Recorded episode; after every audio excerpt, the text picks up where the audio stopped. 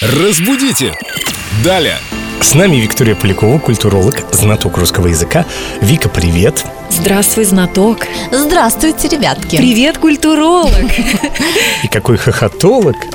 И светская львица. Ой, секундочку, Вика, светская львица. Откуда пришло это выражение? Можно ли тебя назвать ею, если я точно знаю, что ты побывала на этой выставке, на этой выставке, здесь на Биеннале ты была. Там на вечеринке. Еще и, да, и в историях поделилась тем, что видела. Скажу так, меня можно ею назвать, но представительницей э, старых времен, вот 19 века, скорее, светской львицей. По меркам современным я уже, слава тебе Господи, не попадаю под этот термин.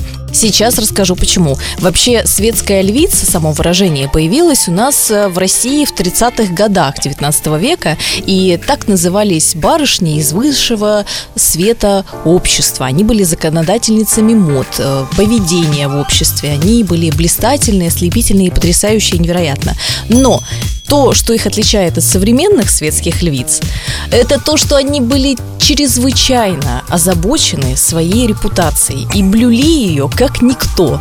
Да, действительно, это существенное отличие. Времена меняются, э, и нравы меняются, поэтому сейчас светские львицы, так сказать, более свободных нравов барышни. Ой, Вика, как-то ты обособилась от светских львиц. А как тогда назвать ту барышню, которая посещает культурные мероприятия в курсе выставок, открытий, пленеров и Новых прочего? ресторанов. В том числе.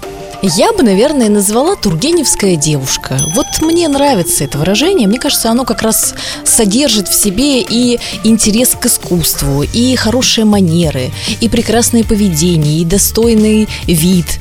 Репутацию в том числе Ну, разумеется. не подмочено. А может быть придумать новое словосочетание, например, Тургеневская львица. Тургеневская львица. Это интересно. Да. В Тургеневскую львицу грех не влюбиться.